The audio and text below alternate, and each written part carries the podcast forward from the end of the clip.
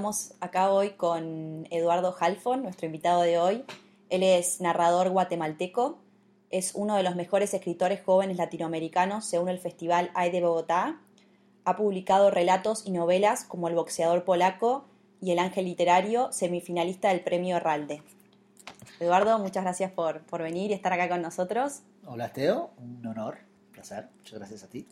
Bueno, estábamos hablando recién de tus, de tus libros, venimos acá a, que nos cuentes un poco del monasterio, que es el libro que estuvimos leyendo, del boxeador polaco, de la pirueta.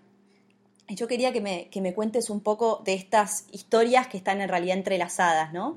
De cómo es esto en realidad, cada, libro es parte de una constelación mucho más grande, donde hay un narrador que, aparece en cada libro. Si nos podrías eh, contar un poco cómo es esto. Un narrador que tiene mi nombre, ¿no?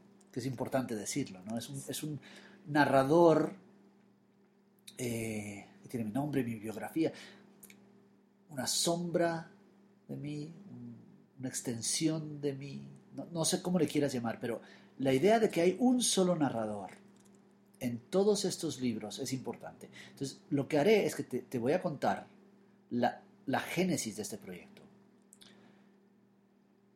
que es la única manera que yo tengo para explicar o, o, intentar explicar qué está pasando, porque no muy entiendo qué está pasando. Esto no es un proyecto planificado. O sea, yo no planifiqué lo que está pasando en ningún momento. Retrocedo entonces Retrocede, en el tiempo y empecemos sí. desde el inicio y así tal vez a la génesis, digamos, la de, génesis, de, esa es la génesis. de todo este entramado sí, de, de, historias y esa de es la libros. génesis de mi Biblia personal. Así Dale, es. vamos. Bien, eh, El boxeador polaco. Un libro muy breve, la versión en español es un libro de seis relatos, 104 páginas, muy, muy breve. Son seis relatos que yo fui escribiendo a lo largo de cinco años. y todos están mmm, no hilvanados, todos, todos rondan alrededor de un boxeador, de un tal boxeador, de una anécdota de un boxeador, de mi abuelo, mi abuelo polaco. ¿Qué pasa con mi abuelo polaco? Mi abuelo eh, polaco es capturado por los alemanes en el 39 y pasó toda la guerra en campos de concentración seis años, la guerra entera, hasta, hasta, hasta que lo liberaron los aliados en el 45, sale del campo, sale de Alemania y llega a Guatemala. ¿En qué campo estaba él? Y, bueno, no sabíamos. Ah. No sabíamos, y eso es, eso es, eso es parte de la historia. Eh, entonces llega a Guatemala con un número tatuado y calla. Nunca habló. ¿Cómo llegó a Guatemala igual primero? Azares. ¿no? Los azares de esa... Toda su familia murió sus hermanos murieron, sus padres murieron, entonces la gente, los que sobrevivieron, los pocos que sobrevivieron, se ponen a buscar familia, un primo, un tío, y había un tío lejano en Guatemala, que salió antes de la guerra, y mi abuelo llega a Guatemala después de pasar por, me parece, primero Francia, Nueva York, Cuba, Guatemala, ¿no? buscando, llega, pero calla, nunca habló, nunca quiso hablar. ¿Y encontró a quien buscaba en Guatemala? Sí, sí, luego se casa, conoce a mi abuela y tiene familia. Y nosotros de niños, en los setentas, le preguntábamos por el número, su, tatuaje. Y nos decía, es mi número de teléfono. Me hice mi tatuaje de mi número de teléfono por si se me llega a olvidar mi número de teléfono, aquí lo tengo apuntado. Una broma un poco extraña, pero poco a poco fuimos entendiendo que lo que nos quería decir era, no voy a hablar. No quiero hablar de eso, no quiero recordar ni esos años ni este número. Ese, esa memoria de ver el antebrazo de mi abuelo, es, esa imagen, podría decir, es el centro de todo mi proyecto. ¿Sí? Eso, digamos, fue, fue lo que contaste recién es, es tu historia autobiográfica, digamos, sí, ¿no? La historia de tu sí, familia. Sí, y, y, esto que acabas de contar, esta historia de tu abuelo, sería la semilla de, de, de, de toda una tu obra semillas, literaria. una de las semillas, es una, una de las imágenes fundamentales. ¿no? ¿Con eso arrancaste a escribir? Sí, sí. De hecho, el cuento, El boxeador polaco que leíste, empieza con esa anécdota. Sí. ¿no? Empieza con el número. La primera Sí. línea del cuento es 69752. O sea, el número es el origen. Ahora, ¿qué pasa? Igual existe un número de teléfono tan corto, digo. Sí, porque los números de teléfono en los 70s eran de cinco dígitos. Ah, Entonces era bien. perfectamente válido. Ah, muy el bien. chiste de mi abuelo era válido porque los números eran de cinco dígitos. En Guatemala. En Guatemala. Claro. claro. Era verosímil, Era digamos. verosímil, totalmente. Año 2000, 2001, 2002, cuando yo empiezo a escribir, voy con mi mamá y le pregunto en qué campos había estado mi abuelo. Tu pregunta, ¿no? Yo se le dice a mi madre, la hija de mi abuelo. No sabía. Y a mí me pareció inaudito que este señor se estuviera acercando a la muerte y la familia no sabía nada. No sabía en qué campos, no sabía, no sabía nada. Entonces voy con mi abuelo y le pregunto. ¿Quiere hablar? Pues claro que sí. Nos sentamos, sacó una botella de whisky. ¿Y por qué crees que antes no quería hablar con vos? Yo no día sé, yo no sé, nunca le pregunté el por qué a mí, por qué ahora sí. No sé si nadie le había preguntado tan directamente. ¿no? no sé si estaba esperando que un nieto lo hiciera. No sé si él sabía que yo ya estaba escribiendo. No sé. Él me habla, y me habla durante cinco horas. Muy calmado, pero muy desordenado también. Caos cronológico tremendo después de 60 años de polvo, ¿no? Estaba desempolvando todos sus recuerdos, entonces no sabía dónde había estado primero y luego aquí, luego allá. Adentro de esas cinco horas, Teo, de pronto me cuenta una anécdota en 60 segundos, 90 segundos, una pequeña anécdota de un boxeador polaco. Yo supe, en, a- sentado ahí ante mi abuelo, yo supe que esa era su historia. No estas cosas tremendas que le pasaron, no las grandes tragedias de, de- de- de- la guerra, del holocausto, o de, lo que él vio y vivió, sino una pequeña anécdota de Auschwitz, de cuando él pasa por Auschwitz.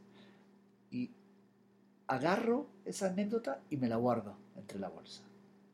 Y la mantengo guardada en mi bolsa durante siete años. Eh, mi acercamiento a tu obra fue así también, eh, al, al azar. Empecé con un libro, después seguí con otro libro y, y mi pregunta es si vos tenés una instrucción de cómo leer cuál primero, cuál segundo, cuál tercero, si realmente es una obra así, una novela, eh, eh, todos los, los libros, o si es más bien así una rayuela, digamos, mi acercamiento que fue primero uno, después otro, donde por supuesto hay riesgo de perderse o riesgo de repetición si mezclamos las ediciones en varios idiomas.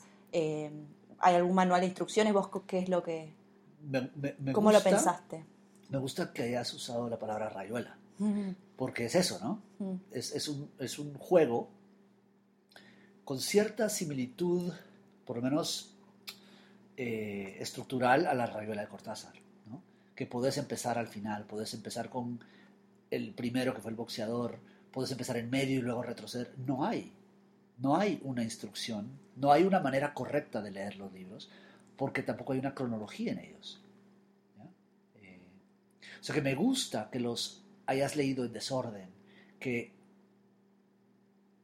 luego hay una repetición o una contradicción. Eso me encanta, eso me encanta, porque la literatura no es fija, no, no es algo firme, no es, no es piedra, es agua. O sea, cada uno decís, por lo que me estás diciendo, cada uno puede tener su propio acercamiento, su propia experiencia de lectura. Mi experiencia de lectura no va a ser la misma que otra persona que... Nunca. Y tu experiencia de lectura hoy no sería la misma que dentro de 20 años tampoco. ¿no? O sea, me gusta que cada lector se acerque o no como quiera, como pueda, ¿no? como le guste o no le guste. Yo nunca voy a escribir un manual de instrucciones como hizo Cortázar al- al- al- ¿no? en la primera página de Rayuela. Me parece que el lector tiene que escribir eso y encontrar el orden que le funcione a él o que no le funcione a él. Pero con, con este tema no tuviste eh, críticas de gente que, que se acercó, empezó leyendo solo un- una historia y le pareció que, que inacabada o que necesitaba leer, ver. leer otra historia antes para ver. entender. A ver, Sí.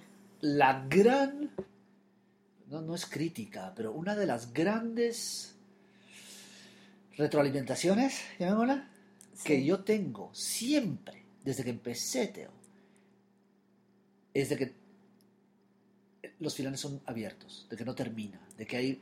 Claro, pues si son cuentos, ¿no? No hay una moña, no, una moñita al final. Los cuentos están... Los cuentos los termina el lector. Esa es, es la grandeza del género, ¿no? Del cuento. Es que el que cierra el círculo es cada lector, lo cual implica un lector cómplice, lo cual quiere decir un lector comprometido, lo cual no es fácil. ¿no?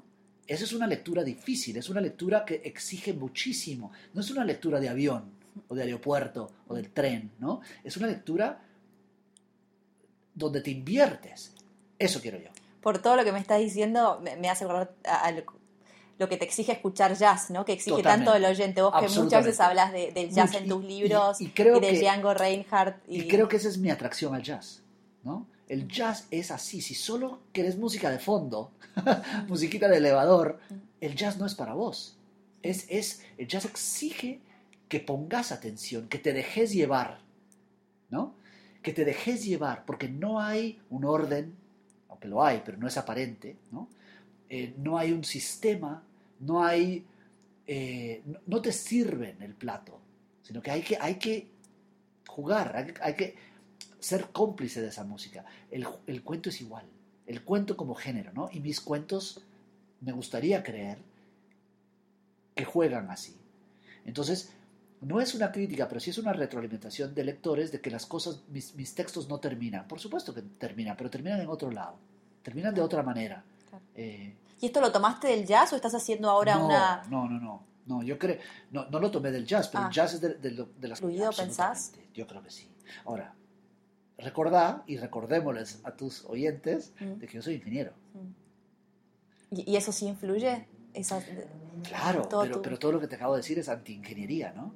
Es, es irracional. El cuento es irracional. El ¿Qué hacías estudiando ingeniería? Yo soy un ingeniero. Yo soy, yo soy de las personas más ingenieras que vas a conocer. Neurótico, sistemático, planifico todo. ¿Y cómo, y cómo es, esa es tu, liberación? ¿Es tu eh, caño de escape entonces? Yo, creo que sí. y ah, te lo, te, lo profundizo un poco más. Cuando estoy escribiendo un cuento, no tengo ni idea de qué va a tratar. Pero ni idea. No sé si va a ser un cuento de una página o de 20 o de 40 no sé, tengo una imagen, como el número de mi abuelo, ¿no? Te, te, uso ese ejemplo. E, empiezo con una imagen, pero no sé más, no sé hacia... Y me tengo que relajar y dejar llevar por la historia. La historia me va a decir qué es lo que quiere contar. Anti-ingeniería. El ingeniero viene después. Cuando ya todo está escrito y hay que poner orden. ¿no? Falta una viga, falta una columna, esto está flojo. Eh, hay una ingeniería lingüística, narrativa, pero es un segundo momento, es mucho después. Qué interesante. Y otra cosa que te quería preguntar, otra de las cosas que aparece mucho en tus libros es el factor de, esta búsqueda de, la identidad y esta presencia, procedencia judía de tu familia.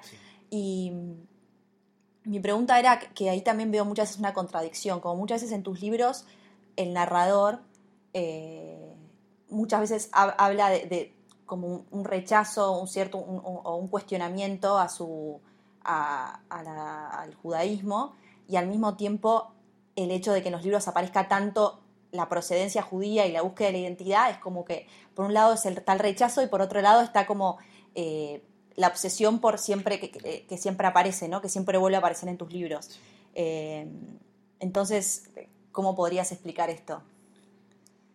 No sé si puedo explicarlo, pero es muy judío, ¿no? El, rechazar y buscar a la vez. Eh, a ver. Te, lo voy a tratar de explicar de, otra manera. Yo rechazo mucho ciertos aspectos del judaísmo.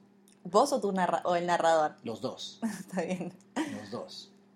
Eh, yo personalmente rechazo el judaísmo como práctica. Yo no soy un judío practicante y no me interesa en absoluto.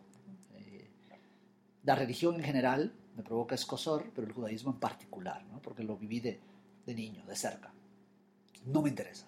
Y lo rechazo con, cierto eh, afán. como, como como empujándolo, ¿no? casi como un empujón. Pero sí me interesa el judaísmo como literatura. O sea, el judaísmo como historia. ¿De dónde vengo? Eh, ¿Cómo llegó mi abuelo? ¿Por qué Guatemala? Eh, o sea, el judaísmo como raíces me interesa muchísimo. Pero lo mismo te puedo decir de Guatemala. Rechazo lo guatemalteco a cada rato. Porque no me siento guatemalteco. No crecí ahí. Eh, me fui cuando tenía 10 años. No parezco guatemalteco. No sueno a guatemalteco, que fue lo primero que me dijiste cuando escuchaste mi español. Pero también voy a Guatemala buscando esa, esa, esa génesis, ¿no? Eh, mi infancia. O sea, que el mismo tipo de, búsqueda, rechazo tengo con Guatemala. Claro. Eh, no, no puedo explicar esto. No, no, sé cómo explicártelo, tendría que ir a psicoanálisis para ver por qué tengo esta relación amor-odio con los grandes temas de mi vida. Pero creo que el hecho de que haya amor-odio ahí es, es importante o me parece por lo menos interesante de indagar en términos literarios, ¿no? Eh, y además algo que eh, no puedes rechazar una historia tan fuerte como contás, lo de tu abuelo, algo tan cercano, ¿no? Que estuvo en un campo de concentración y, eso y eso es algo que, comparten, es algo que yo veo que los judíos comparten mucho, ¿no? Que es como e, esa memoria colectiva del holocausto y de que por más que, sean judíos laicos, digo, es algo que siempre aparece, que eso esa memoria colectiva del sufrimiento y del holocausto. Y de... sí. yo creo que tenés razón. Sí, es, nos hermana, ¿no? De alguna mm. manera. Mm. Eh, y creo que a mi generación, ya, ¿no? Que ya estamos dos removidas del hecho, ¿no? O sea, no la, generación de mis padres, sino la, de los nietos, puede voltear la mirada eh, con más objetividad. Eh, o sea, no desde el sentimentalismo o desde la nostalgia, sino desde una postura más, no es racional la palabra, pero sí más, más de, querer comprender, ¿no? Eh, te doy un ejemplo. En mi nuevo libro, Señor Hoffman, hay un cuento que se llama Ogueto, mi amor, que es un viaje a Polonia. Es, es una vuelta a Polonia del nieto en mi familia nunca nadie quiso volver. Nunca. ¿no? en tus libros aparece esto como que al contrario, habla más mal de los polacos, ¿no? los polacos son los que nos traicionaron, ¿no? Mi abuelo, toda su vida eh, nunca volvió a Polonia, nunca volvió a hablar polaco. Cosa que a mí me parecía interesantísimo, ¿no? Su lengua, una de sus lenguas maternas, porque el yiddish y el polaco, ¿no? Pero mi abuelo aceptaba hablarte en alemán, pero no en polaco para que veas el nivel de dolor que él sentía en la traición, ¿no? porque así lo miraba él. Y él educó a mi madre y a mis tíos en esa escuela. ¿no? Todo lo polaco es malo, no hay que ir a Polonia. Y nunca fueron. Y cuando yo quise ir, me lo echaron en cara. ¿no? O sea, no hay que ir. ¿Y, te echan en cara cuando vos querés escribir sobre la historia de la Por familia? Supuesto, muchísimo. De la familia, del judaísmo, de Guatemala, sí no la leen. La, mayor, no la leen. No, la mayor parte de mi familia se aleja muchísimo de lo que yo escribo. Eh, creo que más por razones de que me meto con el judaísmo. ¿no? Entonces al judío no le gusta que hables del, judaísmo, sea lo que sea que digas, ¿no? Eh, crítico o no crítico. Eh, también me meto un poco con Israel y no les gusta que me meta con Israel, o me meto con Guatemala y no les gusta, en fin.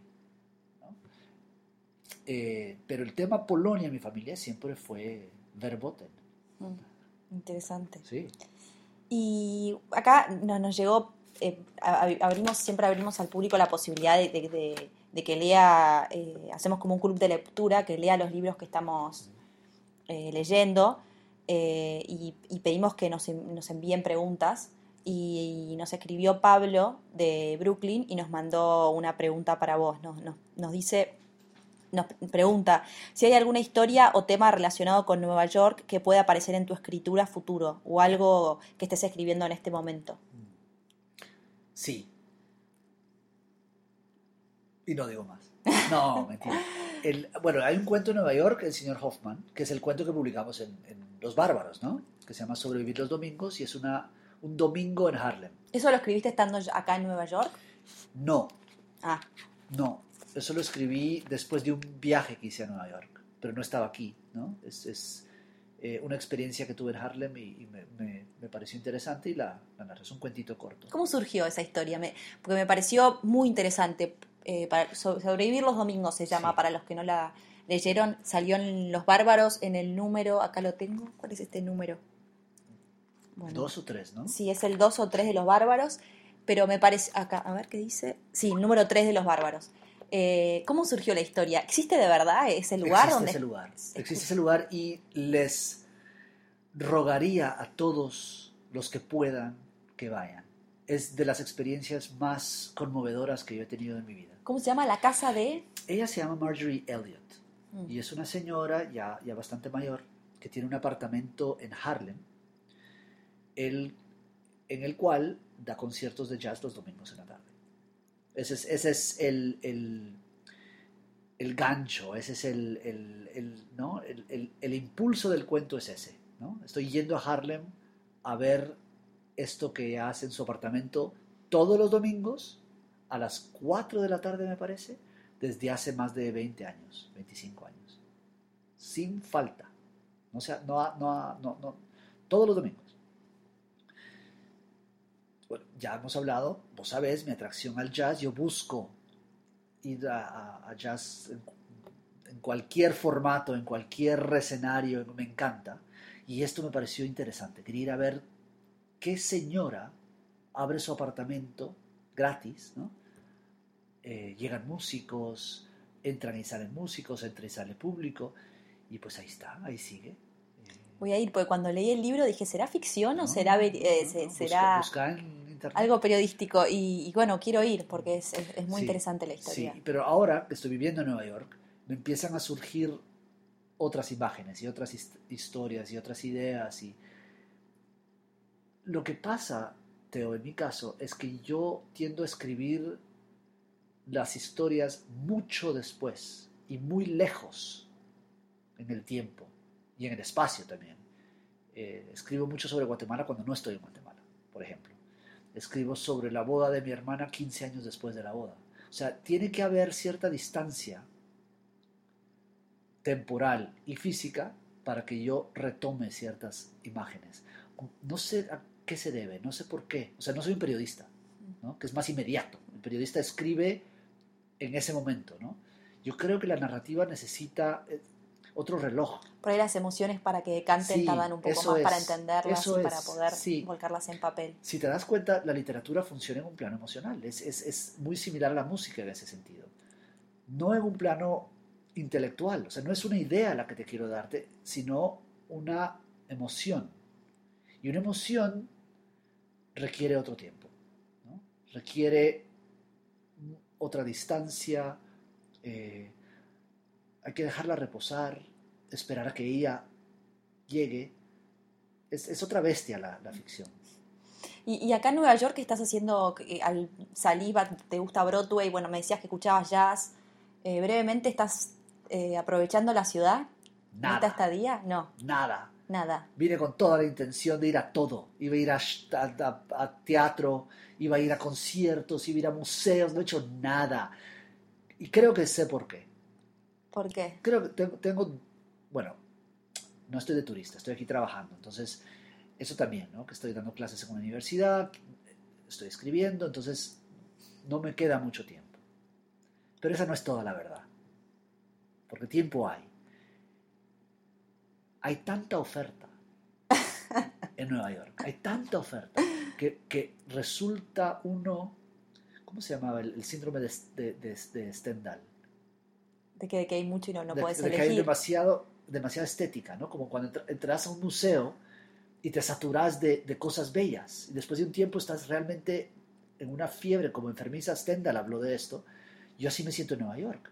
Y, y el producto de esa fiebre es la impotencia total. O sea, como hay tanta oferta, no hago nada.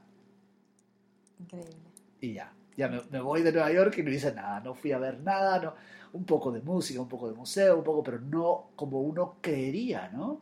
¿Y vos? ¿Vos en Nueva York vas a todo esto? Yo tra- trato de ir, sí, Sí. trato de, de aprovechar. Sí. No todo lo que debería, pero justamente, sí, hablando con, con una amiga que vive en Londres, nos preguntábamos por qué vivimos en estas ciudades, ¿no? Londres, Estados Unidos, como buscándole el por qué uno, esta insistencia a vivir en el Sí. extranjero, en estas ciudades tan grandes, y eso, ¿me, me podés contar un poco vos de, de por qué elegir siempre vivir en un lado o el otro?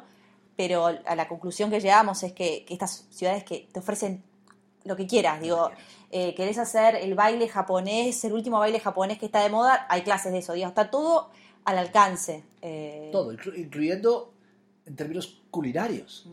¿No? O sea, la comida que quieras, el, el- el idioma que quieras, el- la etnicidad que quieras, todo está aquí. Es, es como que si esta fuera la capital del mundo, de verdad. Se siente como una capital mundial, representada por todas las gentes, todos los pueblos, todas las religiones. Eh, hay un atractivo en eso, ¿no? Yo no elegí Nueva York, me salió la oportunidad, ¿no? Me invitaron a dar este curso como escritor residente en, en- en la universidad. ¿En qué universidad? Baruch, Baruch, como dicen ellos, Baruch Mm. College, eh, que, que era una excelente oportunidad, ¿no? en, en muchos sentidos, incluyendo pasar un tiempo en Nueva York. Todos hemos pasado días un fin de semana unas, como turistas, pero vivir en Nueva York es, otra, es otro ritmo, es otra cosa. Eh, me di cuenta que no es mi ritmo, ¿no? cosa que ya sabía, pero lo confirmé. ¿Qué es- es- que esta vorágine, digamos, Sí. desde que nunca Sí, tenés sí, tiempo para ver a nadie? yo, estoy- yo me meto mucho en mi trabajo, mucho. Eh, lo cual implica no solo las horas que escribo, sino toda una rutina alrededor de esas horas, ¿no? Eh, el descanso ah, correcto, la dieta correcta, el no, el no derroche. eh, y aquí no se puede, no se puede. O sea, hay una interferencia permanente de gente visitando, de actividades, de amigos. ¿Y sos sociable? ¿Te Nada, consideras nada, soy- sociable? Soy, un antisocial tremendo, combinado con que no sé decir que no. Mm, qué peligro. Es muy peligroso. Y quedas mal. Quedo mal por decís todos que sí y después no No, vas. No, no, no. Tengo enemigos ya por todo Nueva York. De verdad. Porque no, no puedo decir que no y luego no voy y, y, pues bueno, ¿qué, qué se le va a hacer? Y, y ot- otra de las razones por las que digamos que, que, que está muy bien que hayas venido a Nueva York porque tenés un inglés impecable. Quiero Bueno. decirlo porque acá no, no, no te, estoy haciendo una entrevista en español, Claro. pero yo te he escuchado en otros podcasts eh, Sí. eh, hablar en unas entre- entrevistas en inglés y me he quedado impresionada porque realmente manejás, sos totalmente bilingüe, manejás Sí. el español Sí. Bueno, te lo cuento. sin acento y el inglés es, pareces un, un americano, Pero te lo un estadounidense, te lo cuento perdón, de es otra manera, increíble. te lo voy a contar de o- es, del- es- es al contrario de lo que decís. Yo me fui de Guatemala cuando tenía 10 años y crecí en Estados Unidos. Sí. Todo el colegio, la universidad. Yo finalmente regresé a Guatemala cuando tengo 22, 23 años sin español. Sin español. Entendíamos, porque nuestros papás siempre nos hablaban en español, pero contestábamos en inglés. O sea, yo ya no podía hablar de, de, de vos o de tú, les hablaba a todos de usted, con mucho acento, mi vocabulario era terrible. O sea, casi, casi perdí el español. Y tuve que recuperarlo al volver a Guatemala. Empecé poco a poco a recuperarlo. Y lo que finalmente me hace entrar al español de nuevo es cuando empiezo a escribir, cuando descubro la literatura. Claro, pues siempre escribís en, espa- en español. Solo escribo en español, pero estoy pensando en inglés. O sea, yo ahorita preferiría hablarte en inglés. Wow. Leo, prefiero en inglés. Estoy escribiendo, pienso en inglés, pero por alguna razón Eso es muy curioso. las palabras salen en español, no sé por Eso qué. es muy curioso. Es- ¿Conoces es- a alguien que le suceda lo mismo? No. es muy curioso. No, es muy raro, muy raro. He escrito en inglés, Teo, cuando me piden, ¿no? Electric Literature me pidió un texto, se los escribí en inglés, o Granta me pide algo, pero mi literatura es, es en español. Y no fue una decisión, o sea, en ningún momento me planteé los dos idiomas, y bueno, porque lo lógico sería escribir en inglés. Hay más sí. mundo, hay más, ¿no? Es un mundo literario mucho más importante. Sí, Pero salió en español la cosa. No sé por qué. es increíble. Yo pensé que cuando empezara a escribir de Nueva York, de mi infancia en la Florida, eso iba a suceder en inglés y no, lo he hecho en español. Es increíble. Bueno, eh, eh, tenemos lo- los que estamos escuchando, nosotros, yo y todos los que estamos escuchando el programa, que son hispanohablantes, es un lujo, pues te pueden, eh, te pueden leer en, en el idioma original en el que fue Sí. escrito. Así que, Sí, sí, sí, sí, sí. sí. una pregunta, Eduardo, que te- teníamos la duda de si nos puedes contar de esta tendencia de los escritores a escribir au- autobiográfico, de dónde surge eh, y qué, qué puedes decirnos sobre tu propia experiencia. No sé de dónde surge en general, pero definitivamente hay una, hay una tendencia, una ola, yo no sé, te hay algo porque ves, especialmente en Latinoamérica, pero, pero en general, ¿no? Igual en Estados Unidos, de escritores borrando esa, esa, esa frontera entre sus vidas y sus obras. En mi caso, mi narrador tiene mi nombre. O sea que está completamente destruida cualquier frontera, cualquier velo que pudiese haber entre, entre Madame Bovary y Flaubert, yo lo quité. ¿no? Ahora bien, desde mi primer libro, en el 2003, hace, hace ¿qué? 12 años, 12 libros, hace 12 libros, que yo empecé a escribir así. Yo no sé escribir de otra manera. Yo siempre empiezo un cuento de algo muy íntimo, muy personal, muy autobiográfico, como le quieras llamar. Siempre empiezo con algo mío, que luego se me va de las manos. Luego se- necesito de la ficción para que ese algo vuele.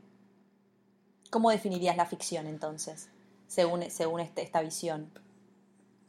Ha- han habido periodistas, no tú, pero otros, que me preguntan que si, en algún momento voy a escribir algo realmente imaginativo, o, con la imaginación, como, diciendo que lo mío no, en, lo mío no hay imaginación, que, están esper- esperando que invente algo, que cree algo. Y es una pregunta nefasta, porque no han entendido que la imaginación no es inventar algo, es hacer que un número en un antebrazo de un abuelo vibre, o que un árbol vuele. O sea, si tú logras a través de palabras que una imagen viva, se vuelva vida, esa es la imaginación. No, no inventar un- un- una historia. incluso te podría ahondar un poquito más. Propongo, te propongo la hipótesis de que toda literatura es autobiográfica. Toda. Sí, pero, pero no, con una... no No tan fácil de rastrear, tan, sí. tan directa, no Sí, una referencia tan sí. directa. No ¿no? tan explícita Tan como la estamos haciendo nosotros, pero toda literatura está basada en aquel que la está escribiendo. ¿no? ¿De dónde más vas a sacar imágenes y sentimientos e ideas, sino de, de- de este ¿no? cofre que está en tu vientre? ¿no? ¿Y, y- y algún día, se, algún momento se agota ese cofre o...? entonces paras de escribir. Si, si llegas a sentir que se agotó, aunque no sea cierto, ¿no? Porque hay muchos escritores que llegan a sentir que se agotó. Los Bartlebys, según Vilamatas, ¿no? Pues dejas de escribir y ya. Te vuelves veterinario de gatos diabéticos.